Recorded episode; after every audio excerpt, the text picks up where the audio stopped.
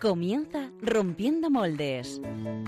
Dirigido por el padre Julián Lozano.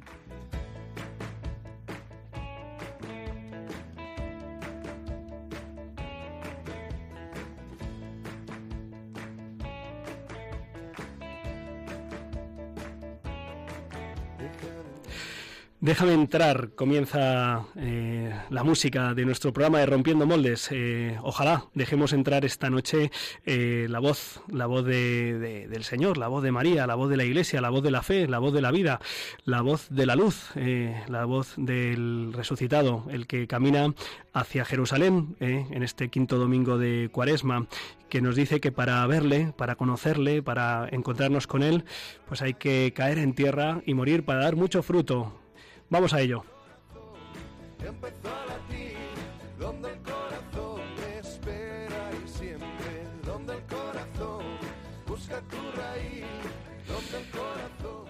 Les habíamos propuesto a nuestros amigos internautas eh, pues cuatro temas para poder eh, abordar en este, en este programa.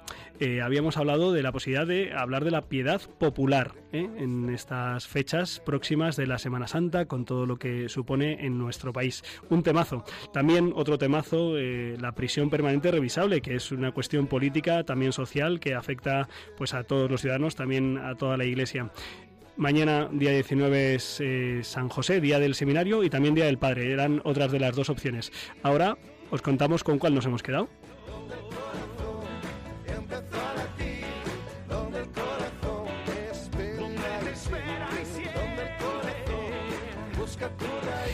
Pues eh, después de lanzar la encuesta eh, me llegó un vídeo eh, precioso elaborado por Down España con motivo del Día Mundial del Síndrome de Down que será el próximo miércoles 21 de marzo y que sonaba así.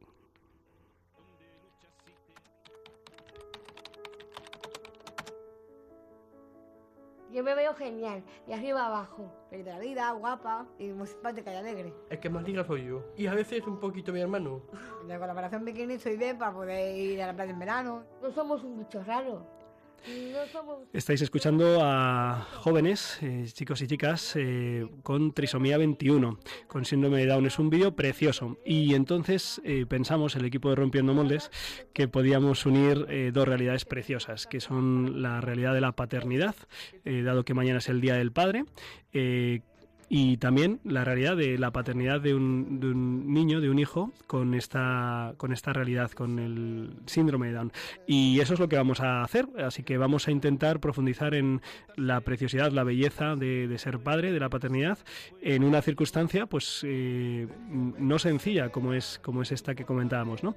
Así que si queréis, en los próximos minutos vamos a compartir con un padre que tiene pues una hija preciosa eh, con trisomía 21. Pero no solo vamos a hacer sino que también vamos a tener eh, una gran sección. Álvaro González, buenas noches, ¿cómo estás? Buenas noches, Julián. Pues muy bien, lleno de energía, de ánimo, de vitalidad. Qué maravilla. Eh, digo que vamos a tener una gran sección porque esta noche nos faltan nuestras chicas. ¿eh? Esto, el, el, plató está mucho más triste, indudablemente. Hoy estoy yo más acompañado que tú en, en la pecera. Efectivamente, efectivamente. Álvaro González está al otro lado del estudio controlando los hilos, los tejemanejes del audio, de las llamadas y está acompañado por el gran Javier Hidalgo. Buenas noches, Javier. Javier Hidalgo. ¿Cómo estás? Eh, ¿Viste cómo es? mismo que viste y algo así. Bien, muy bien. Javier, oye, seguro que les has propuesto a nuestros amigos eh, tuiteros que compartan con nosotros sus impresiones y sus opiniones sobre qué. Sobre, hombre, ¿qué va a ser? Mañana, ¿qué va a ser? Pues mañana es el Día del Padre, podemos hablar de los papás también, ¿no? Que son tan importantes en, en la vida de los hijos, efectivamente. Y os hemos preguntado de vuestro padre, a ver, ¿qué destacáis? ¿Qué cualidad? ¿Qué, qué gesto? ¿Qué cosa decir? Jo, es que mi padre me ayudó tanto con esto, o siendo uh -huh. así me ayudaba tanto, pues ahí os hemos lanzado la pregunta que la podéis contestar por Twitter o también la podéis contestar por el WhatsApp. A ver, recuérdenos el WhatsApp. Os lo recuerdo, o vais a la aplicación de los contactos del teléfono móvil, uh -huh. la abrís y metéis el siguiente número de teléfono. 668 594 383. Repito otra vez. 668 594 383. Lo guardáis como Rompiendo Moldes o como Radio María, como mejor queráis. Luego vais al WhatsApp y pues nos contestéis a esta pregunta o a las cosas que vayan surgiendo de la entrevista, porque hoy Julián tiene una pinta, de decir, muy buena, ¿eh? Pues sí, lo tiene. Y, luego estaría muy bien, Javi, si nos lo recuerdas, que pues que también nosotros podamos eh, responder a esa pregunta que has lanzado en las redes. ¿eh? Esa pregunta es, ¿qué cualidad o qué cosa de tu padre que así destacable dices, pues que este es mi padre, ¿no? Pues... Venga, pues a ver si luego también lo contestamos nosotros. Mandamos un fuerte saludo desde aquí a Clara Fernández para que se recupere un poco de su resfriado y eh, también a Diana Gutiérrez, que no sé si está resfriada, pero en ese caso que se recupere también. Y mm, bueno, pues sin más, vamos a ir a al meollo de la cuestión, a la entrevista de portada de esta noche. Vamos a ello.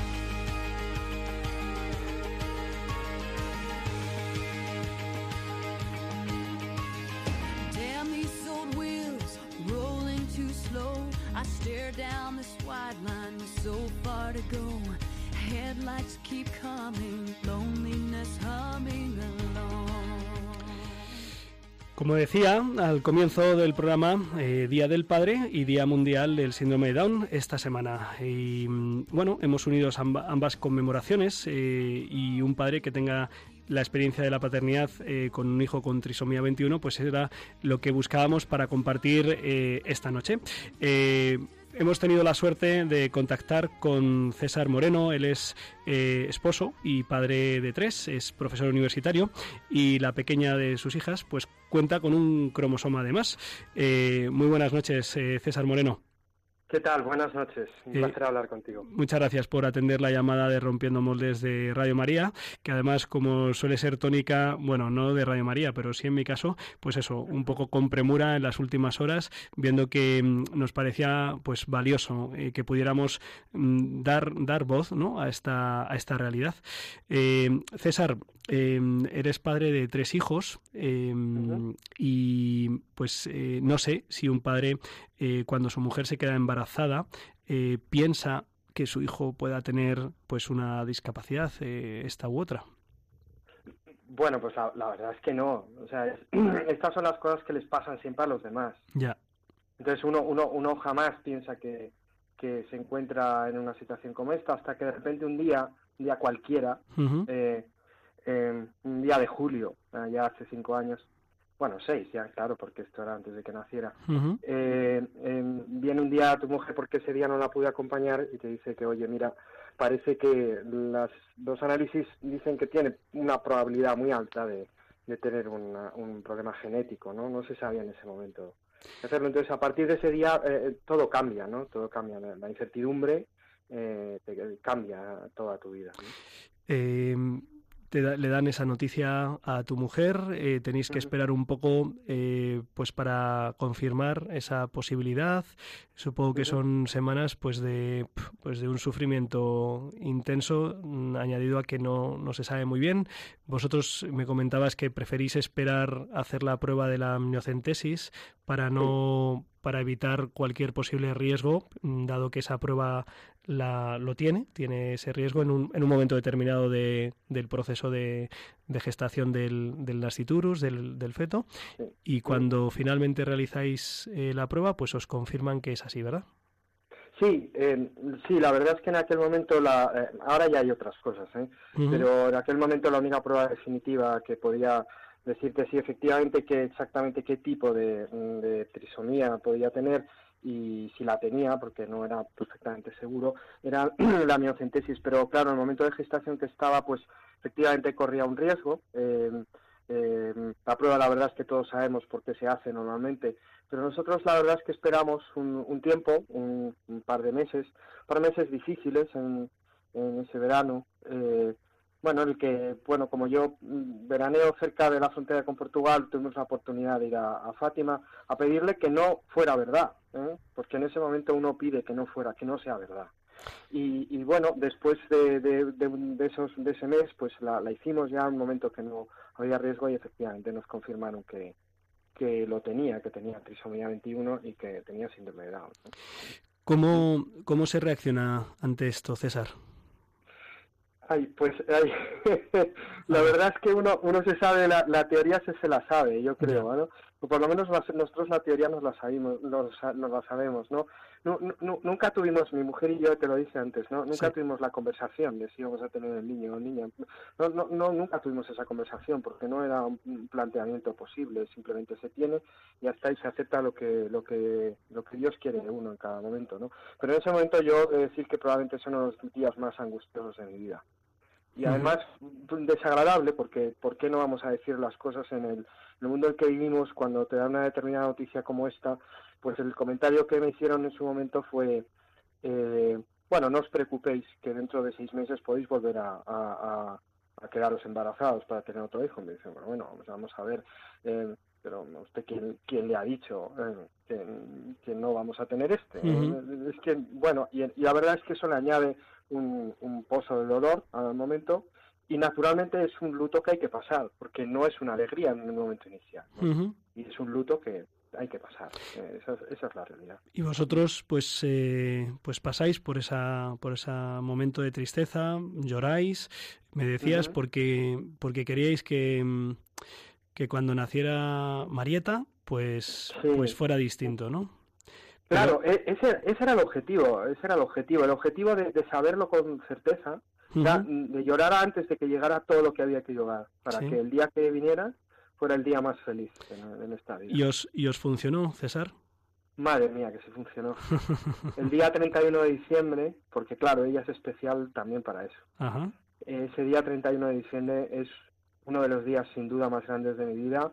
Eh, fue un día muy feliz, porque además, eh, afortunadamente tenía pocas eh, cuestiones de índole física, sabes que a veces eh, sí tienen cuestiones, tienen alguna cosa de corazón, pero nada muy importante, y otros ah, otros que conocemos, como nuestro queridísimo niño José María, por el que pedimos que, pediste, que pidáis todos por él, eh, tiene leucemia en este momento, eh, mm, pues ella venía muy bien, y, y, y, fue un día muy feliz, y los días posteriores han sido más todavía, más todavía.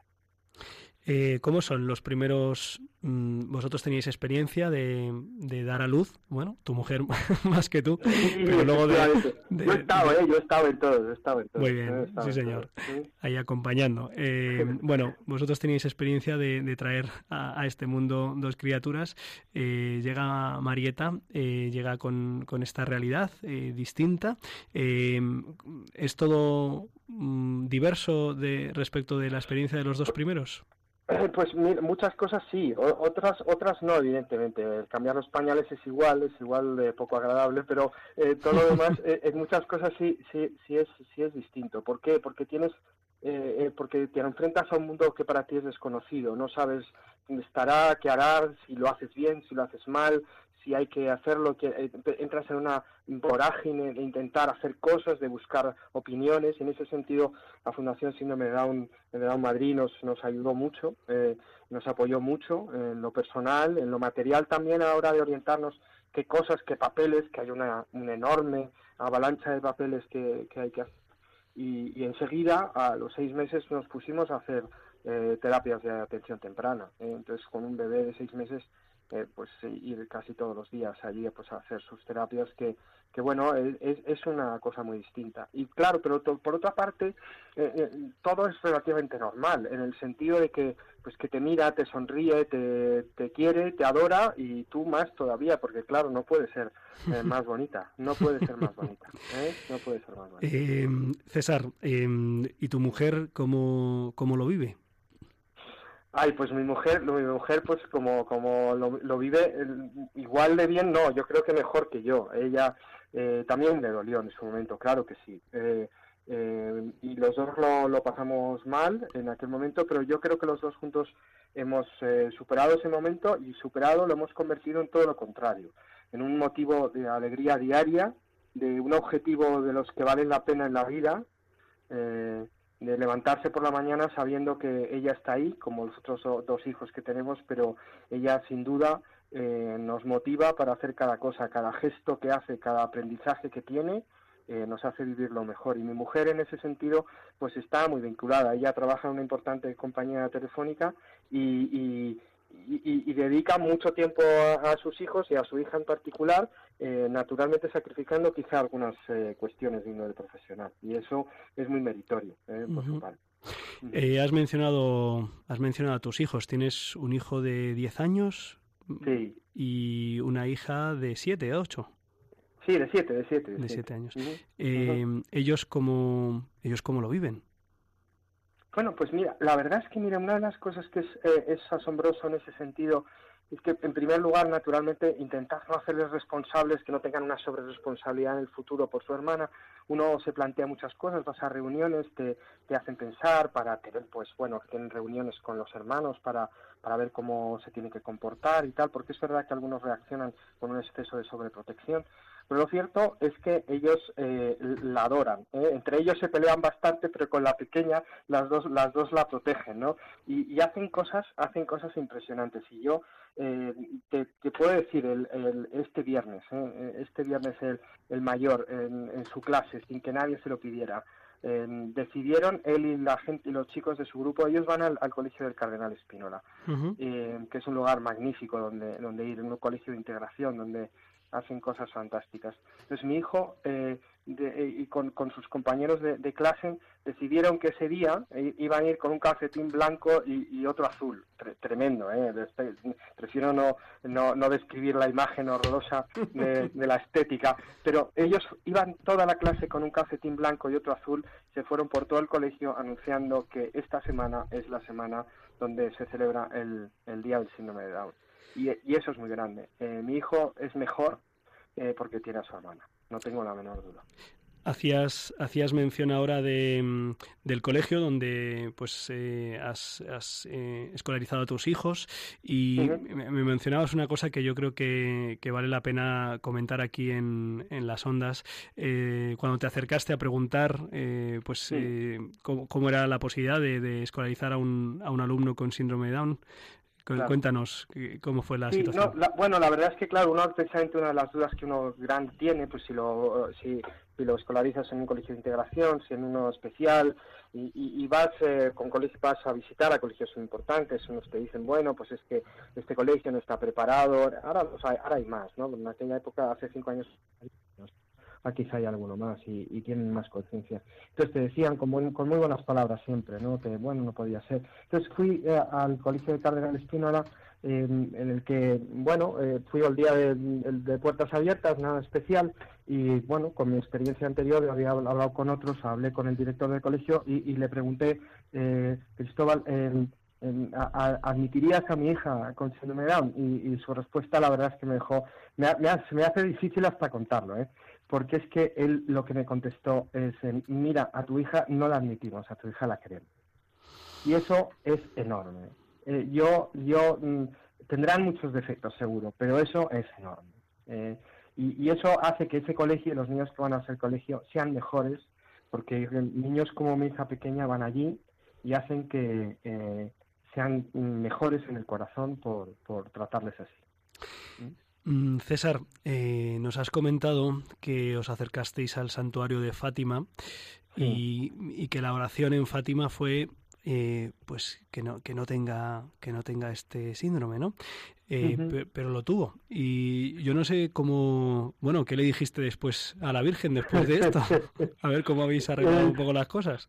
Pues pues naturalmente le he dicho que no me no me hizo ningún caso como de costumbre pero probablemente, eh, eh, y también le digo que hizo bien, porque em, hoy mis hijos y mi hija pequeña es lo más grande del mundo y no la cambiaría por nada del mundo. Cada una de sus sonrisas, de sus gestos, de sus pequeños aprendizajes, em, de cómo anda regular o dice las cosas mal, es sencillamente una, una obra de arte. Y, y yo no la cambio por nada. Entonces, en ese sentido, pues a, la Virgen le digo, hombre, alguna vez no está mal que nos hagas caso, pero en esta seguramente, como casi siempre o siempre, eh, tenías razón. Y así ha sido eh, en este caso, sin la menor duda. César, eh, ¿qué papel juega, juega la fe en, al afrontar, al vivir pues una realidad así? Bueno, yo creo que yo creo que es esencial, ¿no? no, no digo que la gente que no tenga fe no pueda afrontarlo de la misma manera, incluso ser mejor, ¿no? Porque lo, lo, porque es probable que esto como creo que te he dicho antes no no nos hace buenos pero sin duda mejores y, el espíritu de servicio, el espíritu de, afrontar las cosas con sacrificio como, como lo hizo Jesucristo en estos días es especialmente significativo mencionarlo. Afrontar eh, eh, esas muertes que tenemos en nuestro interior y superarlas, yo creo que desde la fe se hacen eh, de una forma mucho más, más consistente, que tienen más sentido. Y, además subrayo la idea esa de, del servicio alguna vez comentándolo con alguna vez le decía, esto, esto como todas las cosas que nos pasan en la vida, es una oportunidad de servir. ¿eh? Como Jesucristo nos sirve a nosotros, nosotros tenemos la oportunidad, la gran oportunidad de servir. Y esto es una, la, que la Virgen en este caso no, nos ha dado, sin duda. Eh, César, mañana, mañana es el Día del Padre y, y yo no sé si, si tú has visto eh, pues de qué manera te ha ayudado Marieta pues a vivir eh, mejor tu paternidad. Ya, ya, has dicho algo ahora, ¿verdad? Pero no sé si mm. pensando, a ver, yo como, yo como padre, desde que Marieta está aquí con nosotros, eh, ¿a mí qué me ha pasado? ¿Qué me ha pasado para bien? Ay, no lo sé, porque no sé si soy buen padre. Es que tendrías que haber llamado a otra persona, ¿eh? No, no lo digo, lo digo, se lo, tendría, se lo tendría que preguntar, quizás se lo tendría que preguntar a tu mujer. que la Exactamente, entonces prefiero que no se lo pregunte. eh, eh, entonces, eh, porque es que me enfada mucho, muchas, muchas veces. ¿eh? Me enfada mucho con ellos, no, no hacen ni caso, sobre todo para irse a la cama y estas cosas. Bueno, ¿qué, qué, me, qué me hace mejor, mejor padre? Mira, no, la verdad es que no lo sé. Yo quizá eso lo tenga que decir la gente que está alrededor mío más que yo. Lo que sí yo me siento muy importante siendo padre de mis hijos. Me siento muy importante. Me siento que es la labor más importante que hago. Y desde luego seguro que la hago regular, pero eh, estando ella, eh, estoy seguro de que la hago mejor porque la hago con más conciencia de, del amor que tengo que poner en ello. Y, entonces en ese sentido eh, yo, creo que es lo, más importante que me ha podido aportar. Hace unas semanas eh, compartía pues con el grupo de, amigos de la universidad, pues en, ese grupo de chats de WhatsApp que, que, tenemos yo creo que mm. más de la mitad de España, pues un artículo de un padre, ¿no? que lo resumo, ¿no? venía a decir que últimamente no pues estaba en boga en el ambiente mediático pues libros programas en los que pues había padres que o padres y madres que como que se arrepentían un poco de la paternidad o de la maternidad o que ponían en duda que esto fuera tan importante. Eh, de hecho pues en, esas fechas también salió un artículo en el Mundo sobre eh, pues eh, un movimiento de personas antinatalistas no que consideran la, la maternidad la, la paternidad pues pues, eh, en el fondo decían pues como un acto egoísta que se busca ser padre o madre con, con fines o con visos de, satisfacción propia y estas cosas, ¿no? Em, ¿A ti, ¿A ti cómo te suenan estas cosas? ¿Tú cómo vives el hecho de poder ser padre? Pues la, la, la, verdad es que probablemente lo dice alguien que no lo sea o que no, no, lo entiendo muy bien. La verdad es que es una postura realmente difícil de entender desde mi punto de vista. Eh, es más bien todo lo contrario, y lo, lo, decía antes, ¿eh? es el espíritu de servicio. Eh, el, el, el, es el ofrecerse a los demás para tener menos tiempo para ti. Tener hijos es tener menos tiempo para ti, dedicarte menos a ti, incluso en ocasiones no dedicarte nada. Bueno, eso tampoco está bien, pero eh, mm, dedicarte poco tiempo y dedicárselo a los demás y a los hijos en particular. Entonces, cuando uno no se construye en el servicio a los demás, es difícil que, por dentro eh, sea alguien que valga la pena. Eh, no, he terminado de explicar bien lo del artículo. El artículo de este hombre, de este periodista, que no recuerdo ahora mismo el nombre, decía, mira, eh, hay mucha gente hablando de que lo de la paternidad, la maternidad está sobrevalorado y tal. la mayoría de los padres y las madres no, tenemos tiempo para escribir de estas cosas porque estamos, pues, disfrutando, educando, acompañando, amando a nuestros hijos, ¿no? Venía a decir un ah. poquito, un poquito esto, ¿no? Que que esa presencia mediática, digamos, desproporcionada de estas voces, pues era fruto de que los otros están en lo que, en lo que quieren estar y en lo que tienen que estar. Oye, hablando de cuestiones así un poco culturales, eh, hace unos meses eh, leía en, en Twitter pues un, un tuit que procedía de Islandia y, si no, no entendí mal, porque a veces uno no lo entiende muy bien, es otro idioma y tal, pero me parece que entendía que en Islandia estaban eh, pues eh, difundiendo que habían conseguido eh, el hito de acabar con los niños síndrome de Down, es decir, que habían alcanzado el 100% de abortos cuando detectaban a pequeños con esta eh, con este síntoma, ¿no? Con este con este síndrome. A ti esto lo escuchas y, qué te qué te lleva a pensar.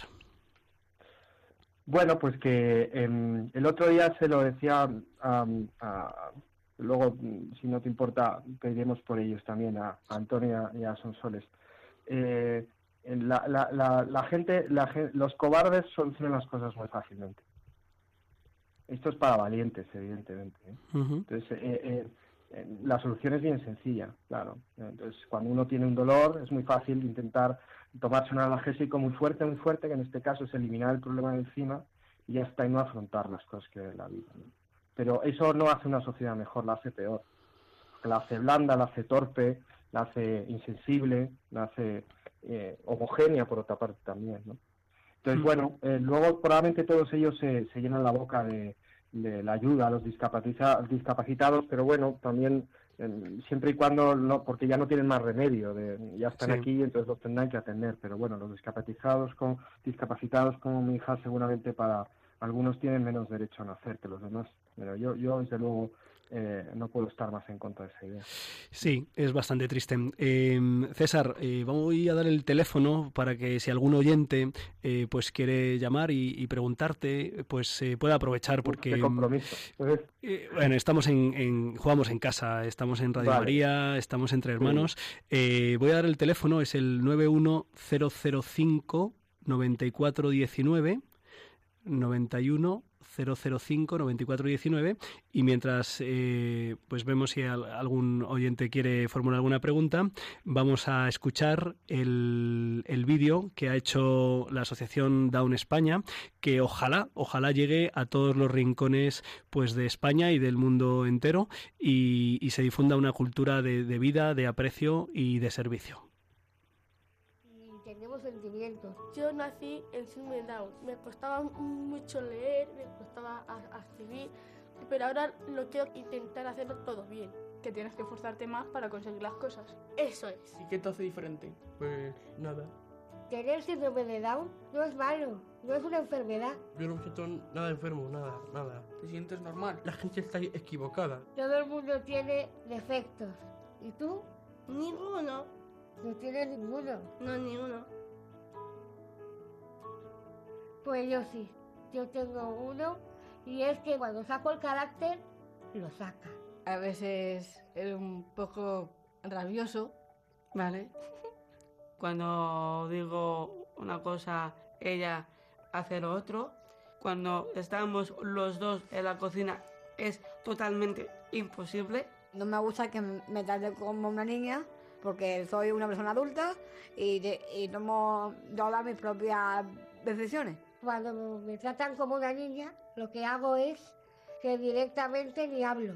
Dice, y mira este niño que va, o oh, qué guapo es, mm, ay. Y digo, no. Eso es lo que más me cabrea, que, que las cosas que no las hagan de por mí, sino que puedo hacerlas yo misma. Nosotros queremos ser igual que la gente que me gustaría tener mi pareja. Para ir al cine o, para a, dar paseos. Y, que te aprecie y que te haga sentir feliz, que te quiera. Y que me tengas en la nevera. ¿Qué sientes cuando estás enamorada? Lo que siento, pues, son mariposas a la panza. Me encanta tu pelo, me encanta tu sonrisa y me encanta tu forma de ser. Y a mí me encanta cómo me miras pues me gustaría que la gente viese las personas con síndrome de Down pues eh, como son, personas. No son ni angelitos, ni regalitos de Dios, son personas con sus necesidades. Es muy importante una sociedad sin miedo, sin, sin miedo a lo diferente, a lo desconocido. La gente no, solo sabe lo malo del síndrome de Down, no sabe lo bueno. La alegría que desprende, está siempre contenta. No me podrían dar una Daniela sin síndrome de Down porque no sería Daniela. Y necesito a mi Daniela. A mí lo que más me hace feliz en la vida es levantarme ir a la cuna por mi Manuel. Ay, cómo quieres a mamá. El momento es que no puedes más y que estás agotado, que es que la ves a ella y, y te hace sentir que lo estás haciendo bien y que, y que merece la pena, ¿no? Mi prima es todo para mí, o sea que cualquiera que me conozca lo sabe. Mi hijo es alegría, es superación desde el minuto uno. Me ha enseñado a, a mirar a la sociedad de otra manera y a ver que lo diferente es bonito. Y yo creo que la sociedad perdería muchísimo si, si no existiesen personas con síndrome de Down. Estamos aquí para luchar juntos hacia el futuro. Si nosotros no triunfamos, no vale para nada. Queremos triunfar, queremos hacer de todo. ¿Podemos?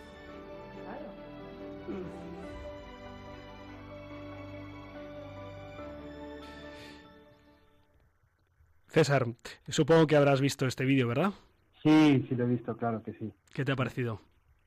Bueno, me encanta. Algunas cosas me identifico, sobre todo cuando esa madre dice que lo más grande es por la mañana ir y ver a, a tu hija recogerla en la cuna porque es muy dormilona. Eh, eso es muy grande, eso es muy grande. Y, y- y- y el, a- el amor que, que da siempre, ¿eh? porque es verdad que todos, cada uno de ellos tiene su carácter y cada uno es distinto, como somos todos los demás. Eh, pero es verdad que en general, en general son muy cariñosos. Desde luego mi hija es súper cariñosa. ¿eh? Y unos abrazos imposibles de mejorar. Hemos recibido un par de llamadas, eh, una amiga que llamaba diciendo, pues tengo una buena amiga que es abuela, que tiene seis nietos y que uno de ellos tiene síndrome de Down. Eh, otra persona pues también diciendo su experiencia con el trato. No, no- no eran preguntas, por eso no las hemos pasado, pero Bueno. Álvaro, Álvaro González, sí que colaborador eh, que lleva la manija del programa, pues quiere hacerte una pregunta con la que vamos a terminar. Eh, sí, Muy. César, eh, yo, bueno, lo que te iba a preguntar se respondería poniendo el podcast de este programa y que escucharan toda tu entrevista. Pero yo te iba a preguntar, eh, ¿qué le dirías a los padres que están en la misma situación en la que te encontrabas tú cuando, recibís, cuando se encontrabais vosotros, cuando recibisteis la noticia de, de la trisomía 21? ¿Qué le dirías a esos padres que se estén planteando mm, si abortar, si seguir adelante con su hijo o no? Pues eh, les diría que lloren, que lloren todo lo que tengan que llorar, que pasen el luto y que una vez superado eso eh, tendrán una vida mejor y infinitamente más feliz, que merece la pena eh, el esfuerzo y merece la pena eh, tener una vida con ellos. Son absolutamente maravillosos. Javier Hidalgo no se quiere quedar atrás y también quiere compartir contigo alguna cuestión. Bueno, hola César, Hola. Javier. Eh, bueno, también comento cosas que nos están llegando por Twitter, ¿no? La Samaritana, que es una, una fiel oyente de Rompiendo Moldes, nos Mm. dice que ella conoce a, do- a dos soletes, uno de 10 años y a una mujer de 50, y que ambos son las personas más cariñosas y llenas de ilusión que ha conocido. Y aparte, como también estamos hablando del Día del Padre, por, por WhatsApp, Pepita nos ha hablado, es una mujer ya mayor, pero que nos habla de su padre con mucho cariño. Él- ella dice que le recuerda como un hombre, eh, lo tenemos por aquí, de equilibrio, justo, y que era capaz de, pues eso, de equilibrar la... que era muy justo, vaya, que era capaz de equilibrar la Mm. balanza siempre con esa justicia. Se le fue con 99 años, con una cabeza privilegiada, nos cuenta, así que nada, pues pedimos por él, nos ha mandado también una fotito de, de, de su padre con su bisnieto, y bueno, aparte de eso yo te quería preguntar, yo también tengo la experiencia de, de haber convivido con una con un síndrome de Down, porque tengo una tía que tiene síndrome de Down, y Mm. bueno, más o menos la has contestado ahora mismo prácticamente, ¿no? Pero la pregunta sería, ¿qué es lo primero que se te viene a la cabeza cuando tienes que pues ir a levantarla por la mañana? Y lo, lo último que se te pasa por la cabeza cuando tienes que ir a acostarla. Eh, lo, lo primero es, eh, me- menos mal que está ahí porque si no, no me levanto porque estoy cansado. Eh, y por la, por la noche cuando se acuesta, menos mal que se duerme porque sigo cansado. Eh, pero- no, pero no, eh, eh, en serio, en serio. eh, en- qué grande, qué grande. Ha, ha merecido la pena eh, pasar esos meses. Ha merecido la pena tener fe y, y saber que tiene recompensa. A veces la recompensa no, esté- no, es- no, no es solo que esté aquí, ¿eh? porque nosotros tenemos la suerte, y esto me vais a permitir que lo diga Sí, sí, sí. finalmente, ¿vale? Eh, tenemos la suerte de tener a nuestra hija, ¿eh? pero eh, tengo unos amigos, Antonio Sonsoles, por los que os pido que pidáis todos con, con enorme intensidad.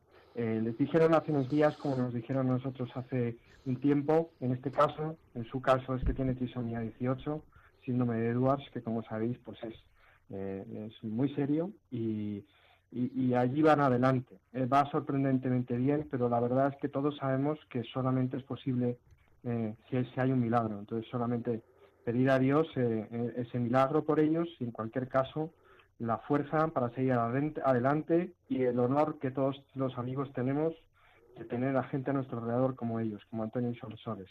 Y que Luz, que es su hija, todo el tiempo, poco o mucho que esté entre nosotros, seguramente será eso, la luz en el camino para la gente que vale la pena.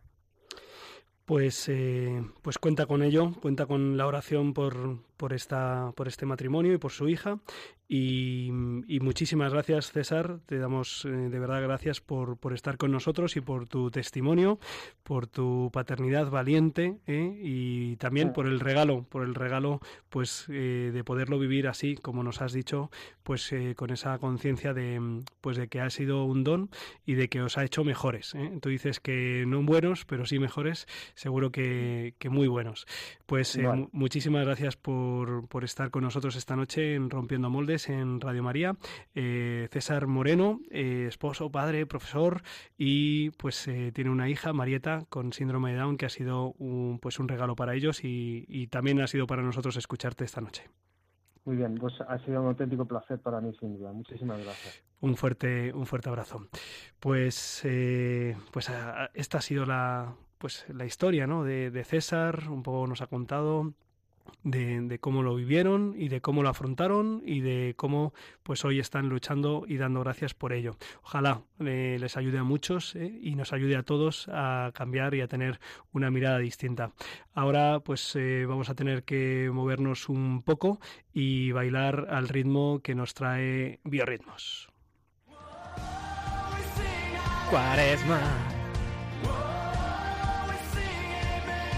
Biorritmos con Josué Villalón y Álvaro González.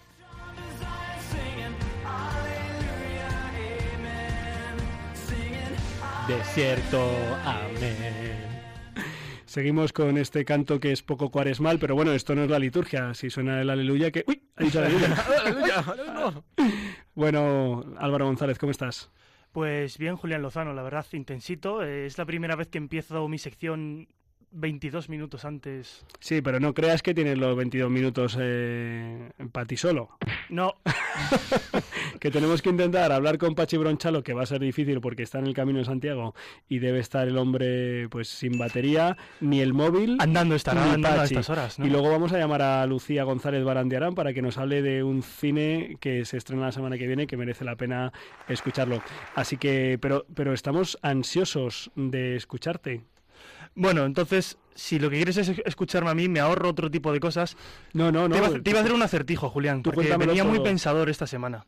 Venga. Te quería preguntar, ¿tú sabes quién es el mejor ajedrecista de la historia de la humanidad? Sí. Javi, ¿tú lo sabes? será un chiste de esto, no sé, no tengo ni idea. Julián, ¿lo respondes tú? Moisés, porque hizo tablas con Dios. Por favor, aplausos. espera, espera, que van, que van. Eso es. Bravo, bravo. Si es que estos chistes no se le pueden hacer a un sacerdote. bueno, eh, tras un largo proceso de investigación esta semana en busca de nuestro artista de hoy, eh, hemos decidido tomar rumbo hasta Argentina. Eh, ¿Tú conoces bien Argentina, Julián? Un poquito, no, no mucho, pero un poquito. Bueno, solo un poquito.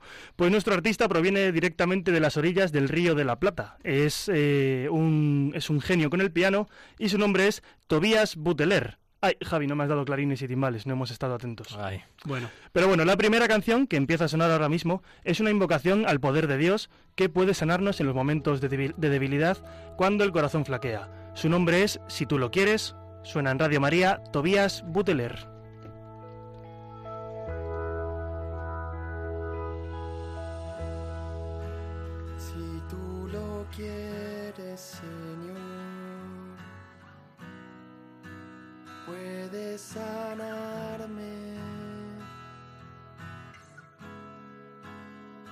Porque tú tienes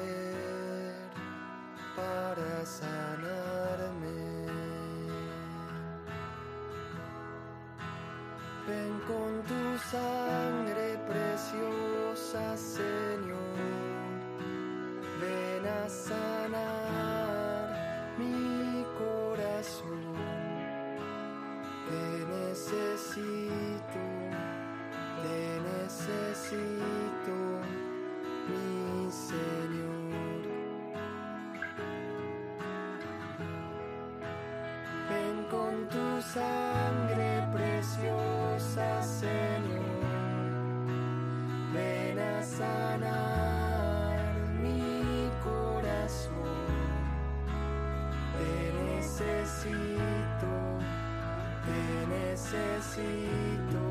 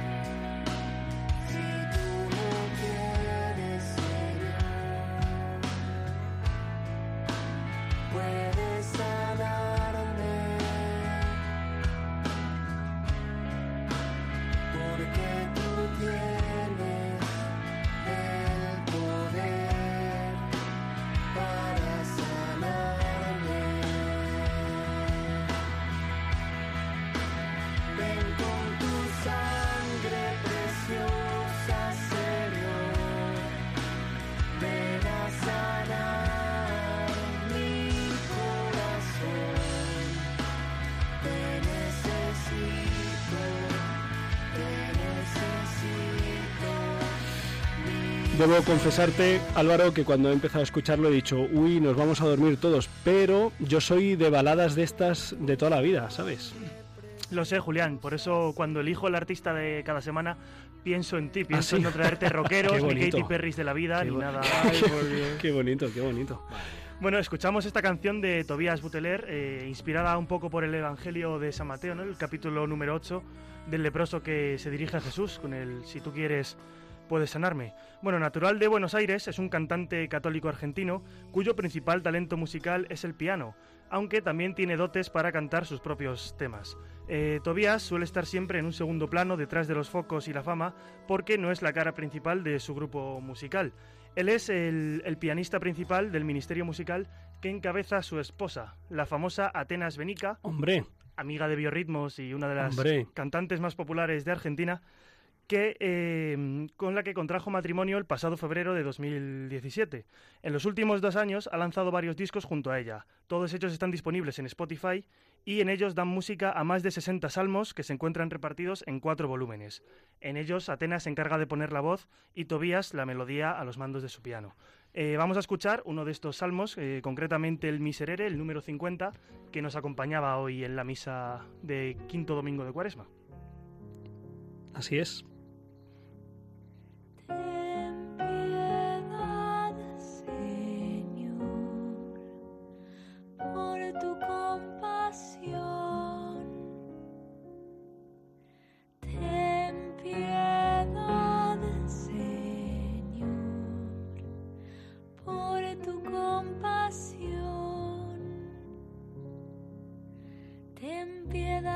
Señor, por tu bondad. Por tu gran compasión borra mis faltas, lávame totalmente de mi culpa y purifícame de mi pecado.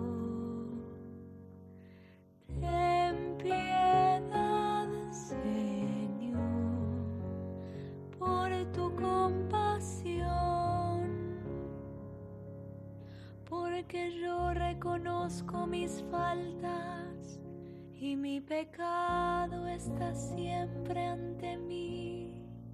Contra ti, contra ti solo pequé e hice lo que es malo a tus ojos.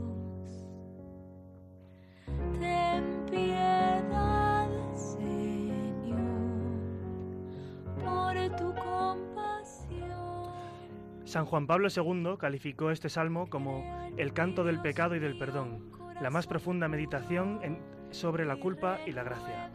El ministerio musical, formado por este matrimonio y el productor y guitarrista Francesco Mazza, se encuentra en todo su esplendor evangelizador y creativo.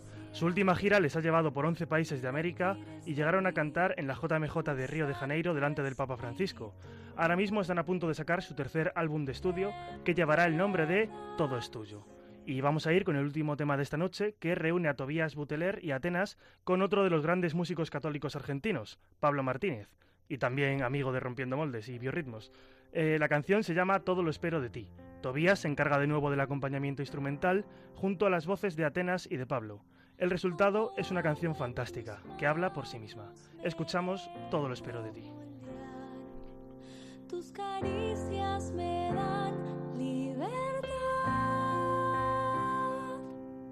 Con ternura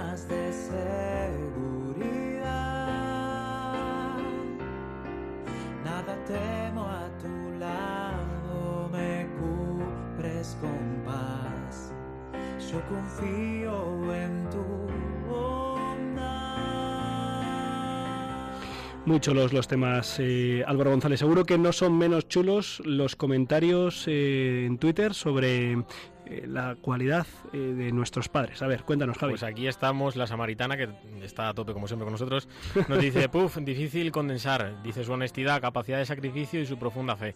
Le doy gracias por transmitirme el amor a la familia como fuente de bendición.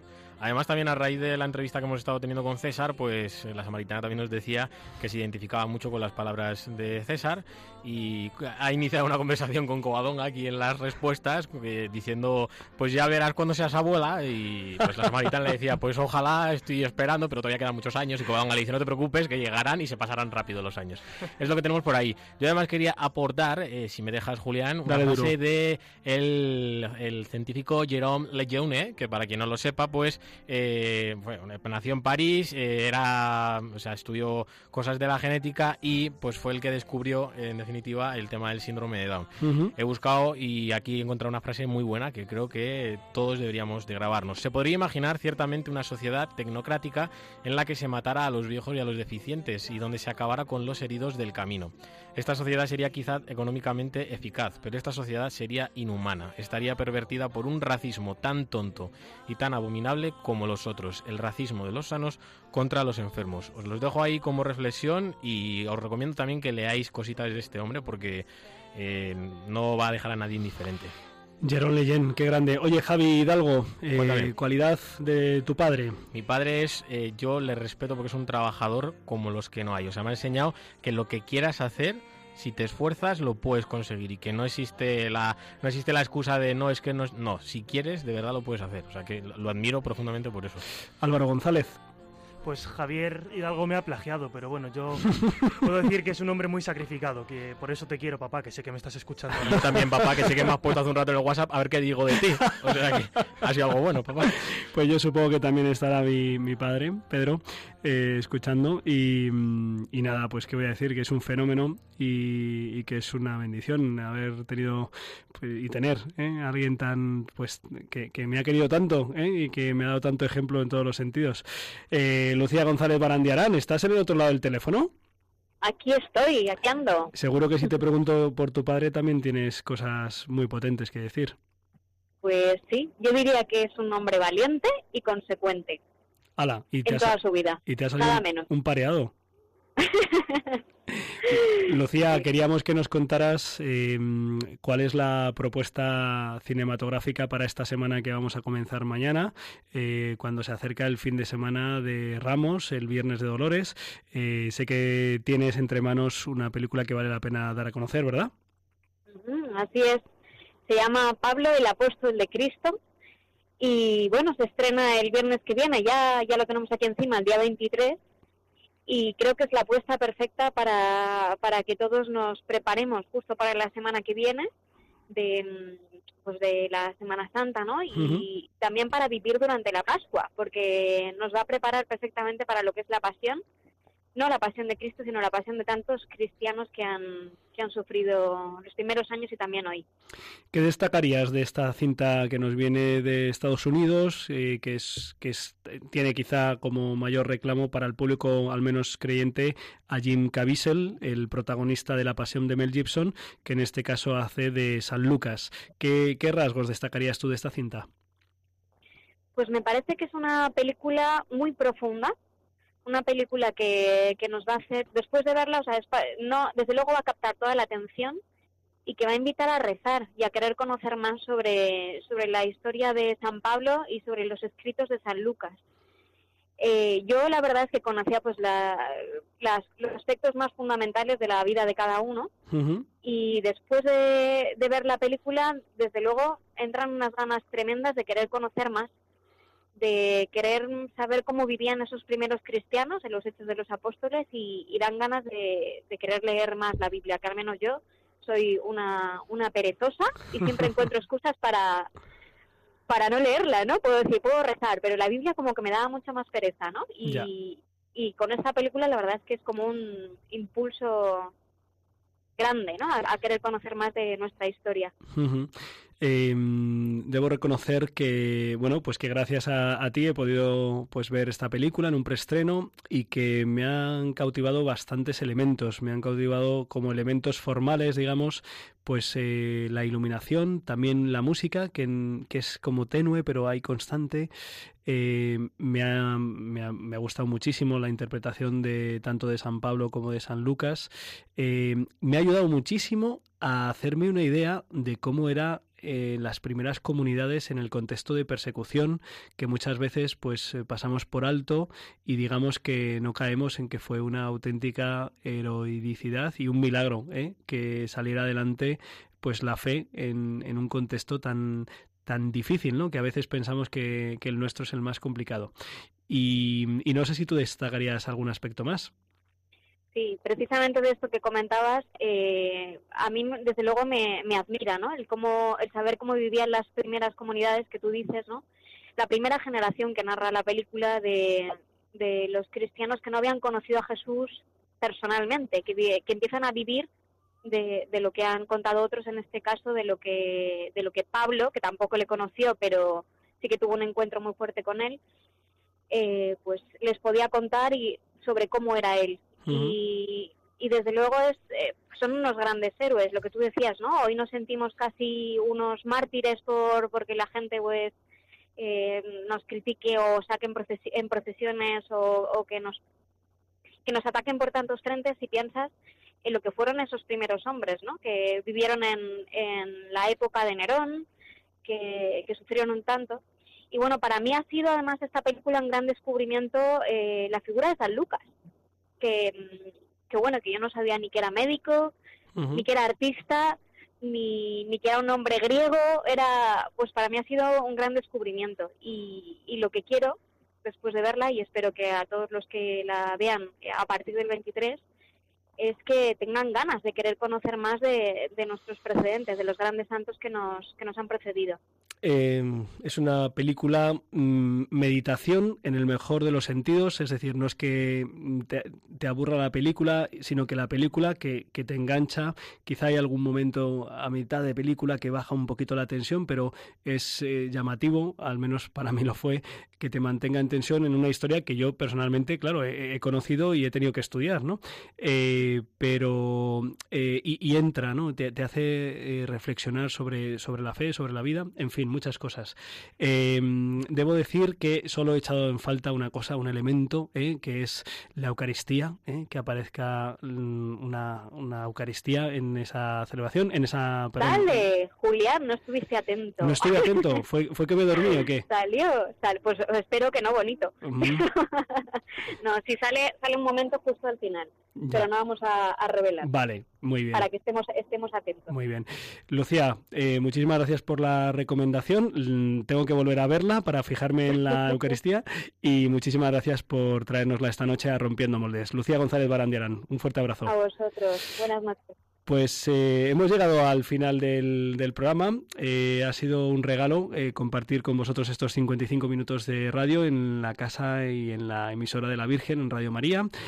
Ha sido rompiendo moldes. Hemos intentado romper prejuicios y tabúes en relación con el Día Mundial del Síndrome de Down, que será el próximo 21 de marzo, con un testimonio de César, padre de una niña preciosa con síndrome de Down, que nos ha dado pues alegría y esperanza, ¿no? Y también pues este descubrimiento de Álvaro González en, en Biorritmos, eh, que hemos estado disfrutando, eh, un artista venido desde eh, Argentina, en concreto, si lo encuentro, lo digo, Tobías Butelet. muchísimas gracias por estar ahí. no sé si estamos, Javier, Álvaro, ¿queréis despediros de, de, la audiencia? No solo nos queremos despedir nosotros, sino que Pachi Bronchalo... Pachi. Pachi, estás... Hola, hola, Me despido. eh, Pachi, que, te, que tengas buen camino, buen camino de Santiago. Eh, encomendamos tus pasos y llévanos en la mochila hasta la tumba del apóstol. Vale. Creo que eso es que sí. sí, sí, está ahí, está ahí. Se ha cortado, pero bueno. Pues eh, un fuerte abrazo. Gracias Álvaro González en el control. Gracias, gracias Javier Hidalgo gracias en, a todos. en las redes. Gracias por esa pregunta que has lanzado y que nos ha dado juego para dar gracias a Dios por nuestros padres. Que paséis un feliz día. Mañana también es el día del seminario. Pedid por los seminaristas, por los sacerdotes, por los que están llamados a serlo.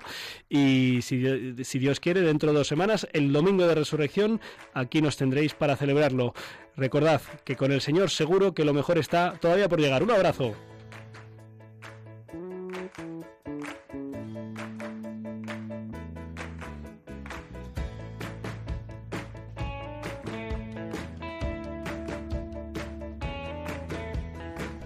Han escuchado en Radio María Rompiendo Moldes, un programa dirigido por el padre Julián Lozano donde estén tus sueños, donde tus anhelos se ponen al sol.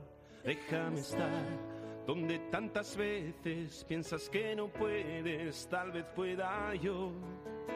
Déjame que sea yo tu fortaleza, déjame vivir allí donde brota todo, donde nace todo, justo en la raíz